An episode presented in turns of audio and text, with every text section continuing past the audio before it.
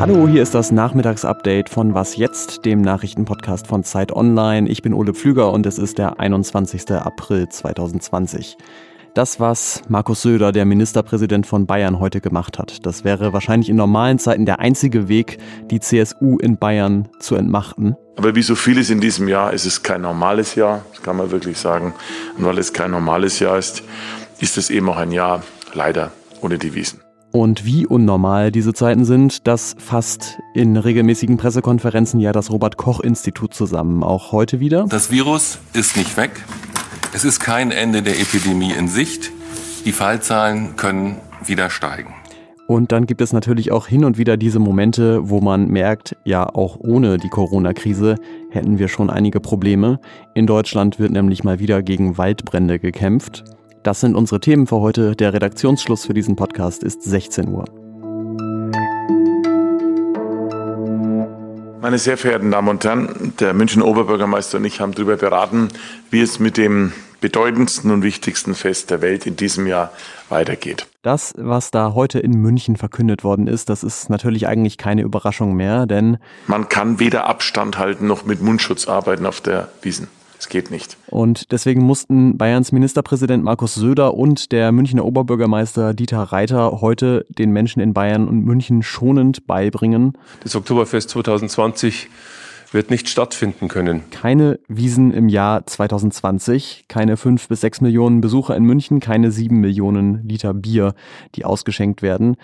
Enttäuschend ist das natürlich nicht nur für die Münchnerinnen, den Oberbürgermeister und den Ministerpräsidenten. Er würde anzapfen, ich bekomme den ersten Schluck.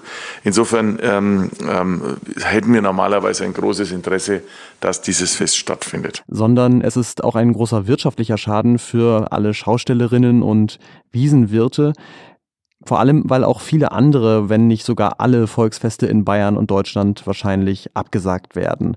Söder hat deswegen nochmal ausdrücklich auf die Finanzhilfen für die Betroffenen hingewiesen. Der Staat will ja zu 100 Prozent abgesicherte Kredite für Betriebe unter zehn Mitarbeiterinnen und Mitarbeitern zur Verfügung stellen. Manche hatten ja auch kleinere Ersatzveranstaltungen für das Oktoberfest gefordert, um den Schaden geringer zu halten. Die wird es aber auch nicht geben. Kleinfeste, Halbalternativen und nur für bestimmte, dass das alles nichts bringt. Die Wiesen ist richtig oder gar nicht gescheit oder gar nicht. Wir haben in den vergangenen Wochen einiges erreicht. Ohne die getroffenen Maßnahmen wären wir jetzt in einer sehr viel ernsteren Situation. Aber ernst ist die Situation dennoch immer noch. Das Robert Koch Institut berichtet ja regelmäßig auf Pressekonferenzen über die Lage der Corona-Pandemie in Deutschland.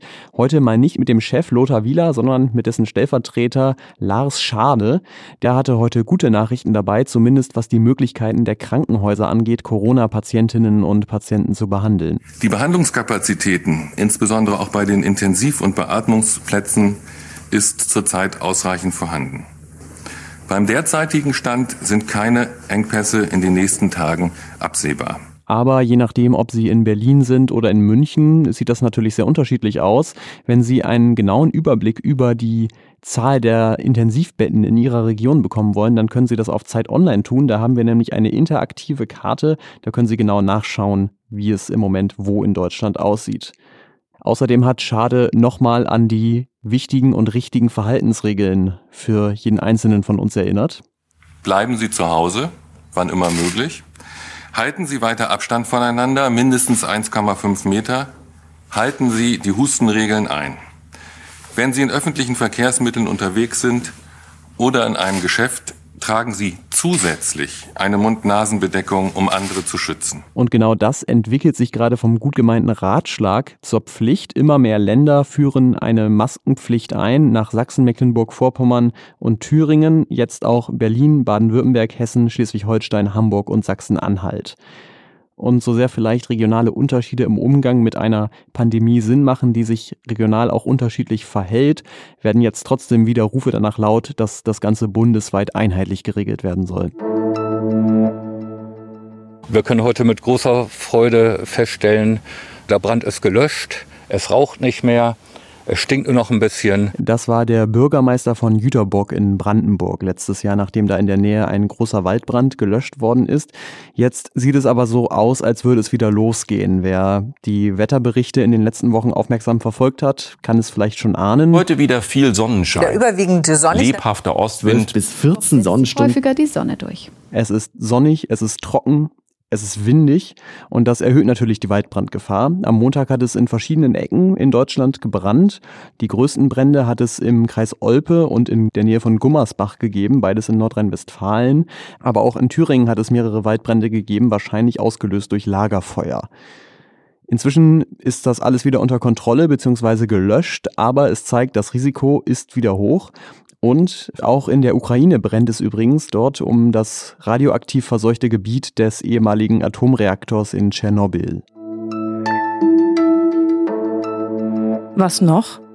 Der THW Kiel ist deutscher Handballmeister. Herzlichen Glückwunsch an dieser Stelle dazu, auch wenn die Kieler wahrscheinlich äh, gerne auf diesen Titel verzichtet hätten, wenn dafür die Saison hätte zu Ende gespielt werden können. Die ist nämlich heute aufgrund der Corona-Krise abgesagt worden.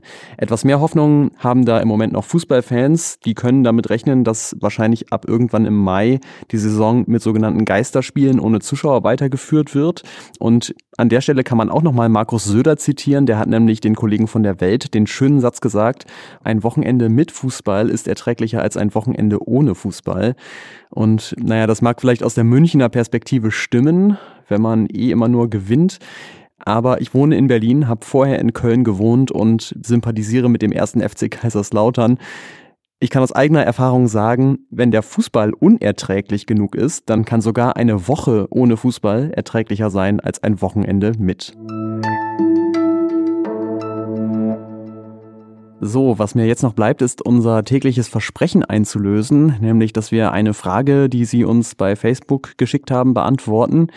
Und äh, das macht heute Ileana Grabitz, die bei uns das Ressort Politik, Gesellschaft und Wirtschaft leitet. Hallo Ileana erstmal. Hallo Ole.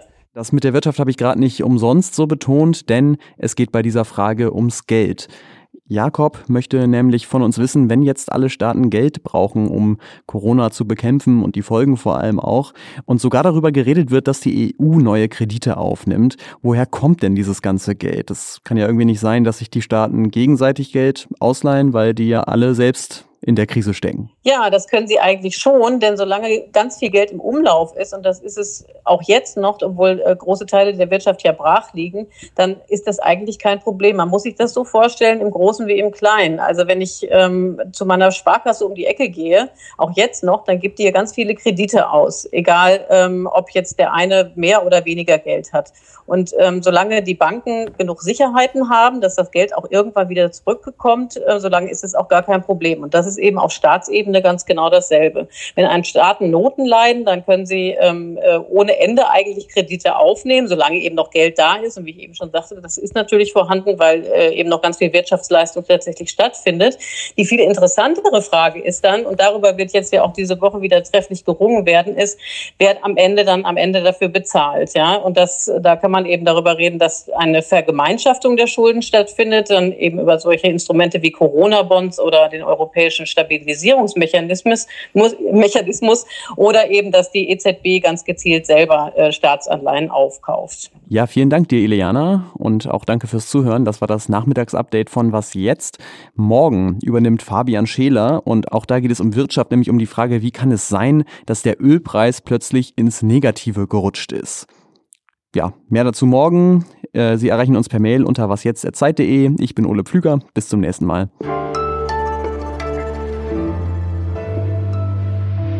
Wobei man ja sagen muss, Söder ist Nürnberger, dem müsste das eigentlich auch klar sein.